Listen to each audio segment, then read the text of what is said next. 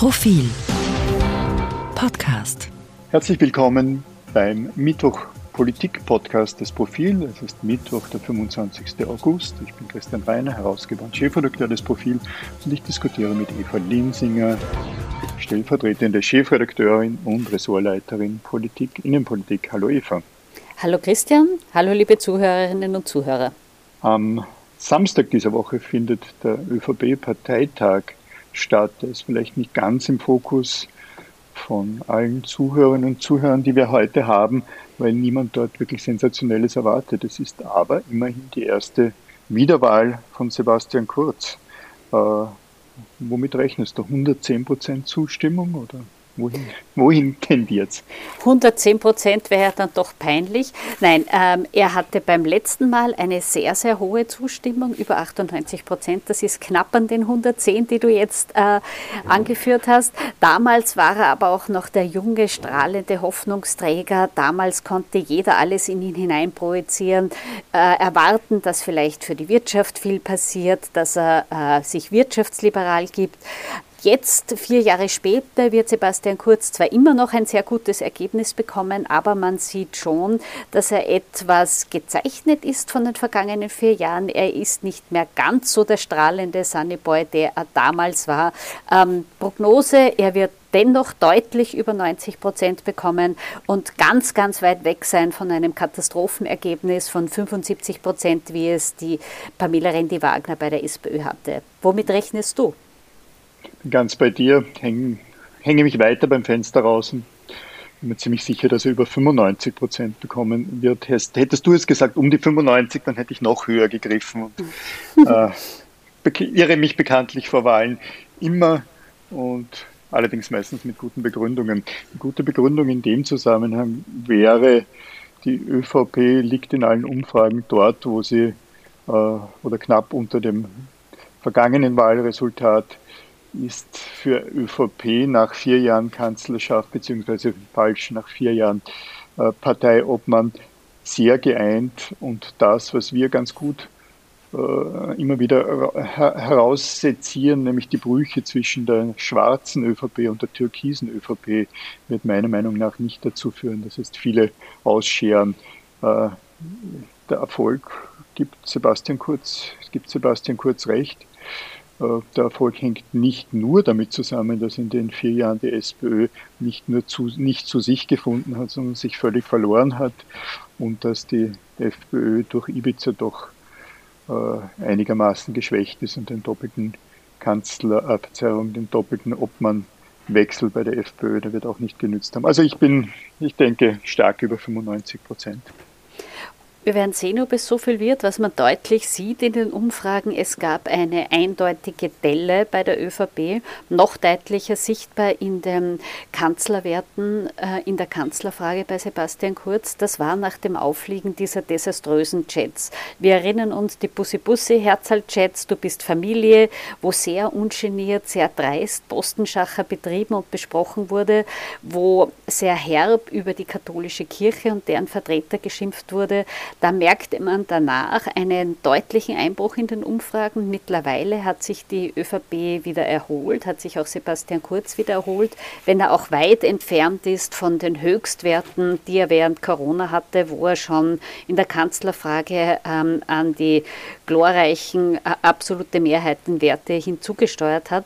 Also der Lack ist ein bisschen ab, aber der Lack sitzt noch deutlich äh, fester als bei vielen seiner Vorgänger und als bei der Konkurrenz. Äh, insofern ja, er wird ein gutes Ergebnis haben. Was ich ganz interessant finde, inhaltliche Anträge, Diskussionen sind auf diesem Parteitag gar nicht vorgesehen. Äh, es reicht offensichtlich, dass Reden gehalten werden und dass wiedergewählt wird. Und man will sich ja vor der Wahl in Oberösterreich auch gar keinen inhaltlichen Debatten stellen. Passt ein bisschen zur türkisen ÖVP, die sich mit ähm, Richtungsdiskussionen nicht zu sehr belastet. Absolut. Es ist nur untergegangen, es sind zwei Dinge untergegangen in den vergangenen Jahren. Einer zunächst durch Ibiza, dann natürlich durch Corona, nämlich die Tatsache, dass diese türkise ÖVP keine Ideologie verfolgt, sich damit ganz stark unterscheidet, auch von der letzten Kanzlerschaft, nämlich jener unter Wolfgang Schüssel ab dem, ab dem Jahr 2000, weil Wolfgang Schüssel schon, schon zuvor äh, vor allem als, als, als Wirtschaftsminister äh, ganz, ganz klare Ideologie verfolgt hat. Natürlich zu einer anderen Zeit, als die, das verstaatlichten Chaos noch nachgeklungen hatte äh, und es noch viel zu privatisieren gab. Also weniger Staat, mehr Privat war sicherlich sehr wichtig für Wolfgang Schüssel, auch wenn er sich persönlich nicht so sehr für die Wirtschaft interessiert hat und das Ganze ausartete. Manche werden sich erinnern können an, an die damalige ÖAG-Phase in, der Selbstbedienung, was man heute noch manchmal hier und da spürt. Jedenfalls äh, die Türkisen, Sebastian Kurz und sein gesamtes Umfeld haben nicht viel Ideologie gezeigt, außer das, was wir jetzt gerade wieder ganz, ganz deutlich äh, spüren, nämlich dieses, dieses monothematische äh, Außenpolitik, die Innenpolitik wird, weil es nämlich um Flüchtlinge, um Migration, ja auch um Integration geht. Wir spüren das jetzt bei Afghanistan und das ist ja das Thema, wohl das Thema dieser Tage, der beinharte Kurs der Türkisen, des Sebastian Kurz, als er nun doch aus dem Urlaub zurückkehrt. Ich meine mit nun doch nicht, dass es ihm nicht vergönnt sei, aber er hat eine Zeit lang nichts dazu gesagt. Äh, vor allem aber von Karl Nehammer und am Rande auch von Alexander Schallenberg, dem Außenminister.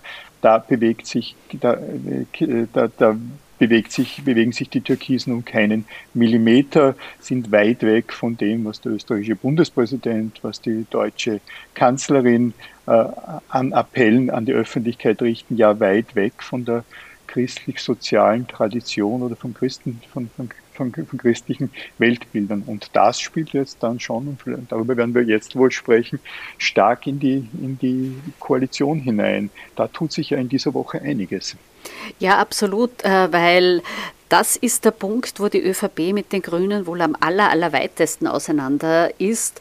Ähm, es hat eine grüne Abgeordnete, die spricht jetzt nicht äh, für die Mehrheit der Partei, aber die hat gesagt, man sollte überhaupt alle Menschen aus Afghanistan herausholen, alle retten bis auf die Taliban. Recht viel weiter kann man vom ÖVP-Standpunkt, sagen, wir wollen am liebsten niemand, gar nicht weit weg sein. Und man merkt schon, der Unmut in den, innerhalb der Grünen über die türkise Linie, der war immer vorhanden. Der war bei Moria vorhanden, der war nach der Abschiebung der beiden Mädchen vorhanden, der ist auch jetzt vorhanden, es brodelt und jetzt äh, wird das Brodeln immer lauter und heftiger. Birgit Hemein, immerhin ehemalige grüne Vizebürgermeisterin, ist aus der Partei ausgetreten, weil, wie sie sagt, sie die Linie der Grünen nicht mehr versteht, weil sie nicht mehr ihr Herz berühren und weil sie nicht versteht, dass man da so gar nichts erreicht. Der Vorarlberger Langkoalitionär Johannes Rauch, äh, durchaus ein Pragmatiker, Pragmatiker, hat heute scharfe Worte gefunden im ORF Morgenjournal. Er hat es als Schande bezeichnet, die Linie der ÖVP. Da braut sich durchaus etwas zusammen, was das Zeug zu einem veritablen Koalitionskonflikt hat. Oder würdest du das anders sehen? Ich sehe es genauso wie du. Und ich finde, völlig unabhängig davon, auf welcher Position man sich selber befindet, dass das der österreichischen Innenpolitik wirklich gut tut, dieses schmeichelweiche und durch Corona niedergedrückte äh, äh, äh, Streitumfeld in der Koalition hatte einfach keine Wahrhaftigkeit an sich. Ich finde es oft schon gesagt, sehr spannend und zukunftsträchtig, wenn Grüne gemeinsam mit einer Wirtschaftspartei, also christlich sozialen koalieren. Allerdings hat es mich immer stark gestört, dass wie verwaschen die, die, die, die, die Bruchlinien da äh, gewesen sind. Jetzt sieht man es, das ist wichtig und ich finde, es muss auch diskutiert werden, wirklich unabhängig davon, wo man selber in der Afghanistan-Frage steht. Meine Meinung dazu ist ja, ist, glaube ich, auch öfters äh, rausgekommen und ich, ich schreibe das hier und da ja auch in, in Leitartikeln. Man sollte zumindest symbolhaft äh, Flüchtlingspolitik, menschliche Flüchtlingspolitik betreiben. Das heißt, man sollte symbolhaft äh, dafür sorgen oder aus, aus Symbolgründen dafür sorgen, dass einige Frauen, einige Kinder aus Afghanistan nach Österreich kommen. Ich glaube, es verbildet den Menschen, die Menschen und wenn das in dieser Form abgelehnt wird und wird zur Normalität im, im Weltbild eines, eines Volkes und das schadet Österreich nachhaltig. Ja, ich sehe auch ein, dass Österreich nach äh, hm, ich weiß jetzt nicht, ist es Dänemark oder Schweden, äh, Schweden. An, Schweden an Anteil an der Bevölkerung am meisten Afghanen hat. Wir liegen bei etwa 0,45 oder 0,40 Prozent. Und ja, ich sage es nochmal, weil ich es auch in meinem Leitartikel geschrieben habe, äh, die, äh, ein, ein, ein nicht äh, unerheblicher Teil, im Leitartikel hieß es ein guter Teil, ein nicht unerheblicher Teil der Afghanen, die nach Österreich kommen, werden straffällig nach dem Strafgesetzbuch. Wie wohl ein Hinweis auf das äh, vorliegende Profil im E-Paper und in der Printausgabe, wie wohl, man, wie wohl man sehr genau differenzieren muss, um welche Bevölkerungsgruppen es, äh, es sich handelt. Wir gehen da jetzt nicht im Detail drauf ein, im vorliegenden Profil wird das ziemlich gut äh, ich glaube, Clemens Neuert hat die Geschichte geschrieben, ziemlich gut, ziemlich differenziert dargestellt.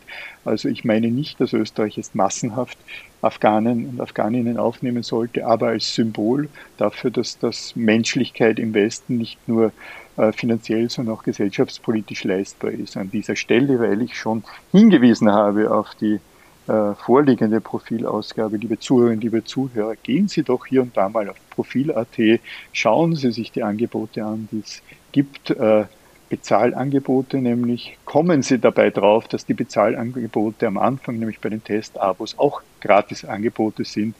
Und entschließen Sie sich doch, falls Sie das nicht ohnehin schon haben, ein Profilabo zu kaufen oder als Testabo sich mal schenken zu lassen schöne und wichtige Werbeeinschaltung, denn Journalismus kostet Geld. Äh, zurück zum Inhaltlichen noch einmal. Ja, äh, und dazu kommt noch ein Aspekt. Ich hatte gestern ein Treffen mit einem Botschafter, einer Botschafterin aus einem EU-Land. Nachdem es äh, ein Vier-Augen-Gespräch war, möchte ich das Land nicht nennen. Aber da war sehr viel Erstaunen spürbar. Nämlich die Fragen lauteten, wie kann die österreichische Bundesregierung sagen, ja, wir haben zwar auch unsere Soldaten in Afghanistan, Afghanistan gehabt. Auch die hatten Übersetzer, die hatten Helfer aus dem Afghanen, aber wir tun jetzt gar nichts, um diese Menschen zu retten.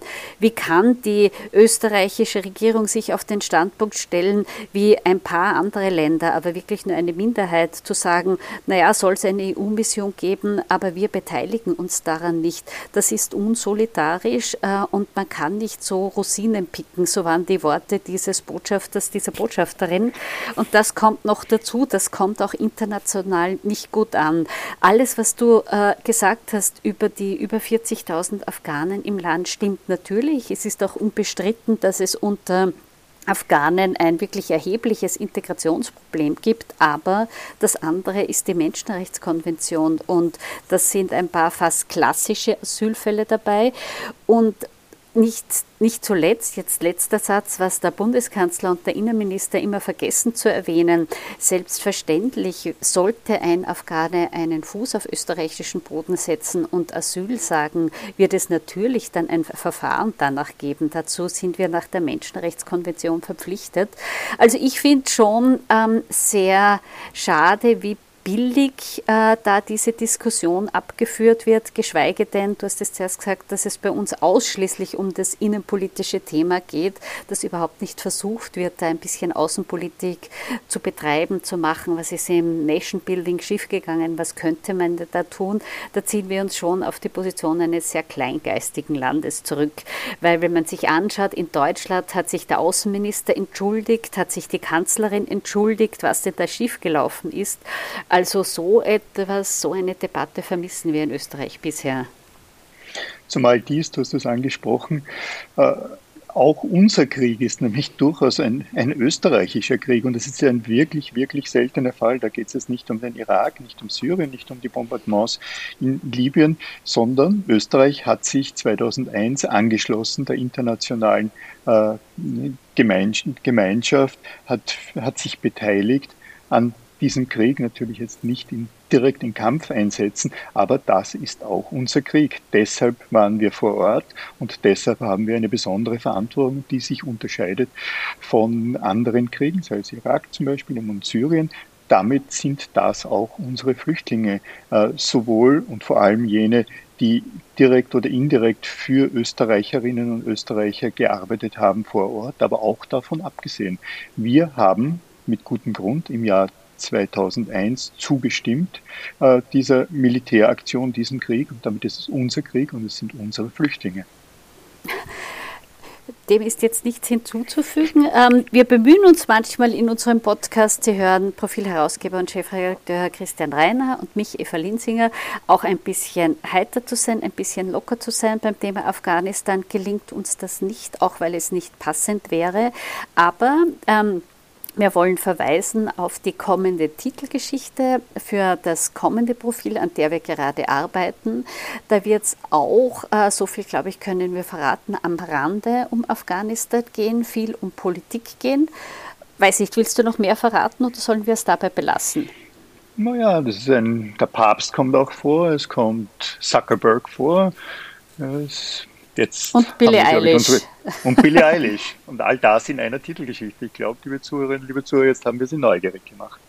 Das hoffen wir zumindest. Ähm, wir würden uns freuen, wenn Sie sich für das kommende Profil interessiert. Noch mehr freuen wir uns, wenn Sie uns einer, eines unserer Abo-Angebote abschließen. An dieser Stelle danken wir dir, lieber Christian, fürs Diskutieren. Danken Danke, liebe Eva danken Ihnen, liebe Zuhörerinnen und Zuhörer, fürs Zuhören. Bis kommende Mittwoch, bis zum nächsten Politik-Podcast. Dankeschön und auf Wiederhören.